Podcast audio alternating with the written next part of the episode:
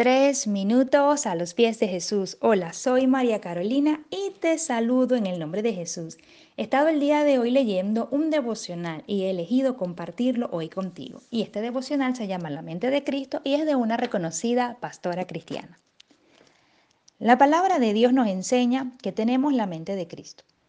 Considera cómo habrá sido la mente del Señor cuando vivió aquí en la tierra, pero considera hoy también cómo es tu propia mente si tu mente constantemente vaga por todo lugar, si te sientes molesta, molesto, confundido, confundido, o si te encuentras lleno de dudas o incredulidad, no lograrás experimentar todo lo que Dios desea para tu vida.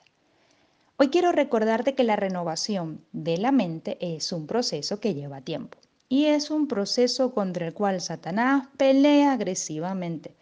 Recordemos que Él es el padre de mentira y que anda como león rugiente viendo a quién devorar.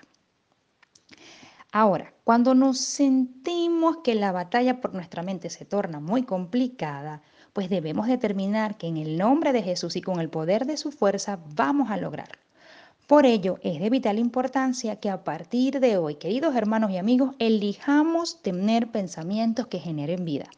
Podemos hacerlo diariamente, podemos hacerlo durante cada hora o durante cada minuto o segundo, pues esta renovación de la mente tiene lugar poco a poco Así que no te desanimes si te parece que el progreso es muy lento. Haz una declaración de fe y di, no voy a rendirme. Dios está de mi lado. Y si Dios está conmigo, ¿quién contra de mí?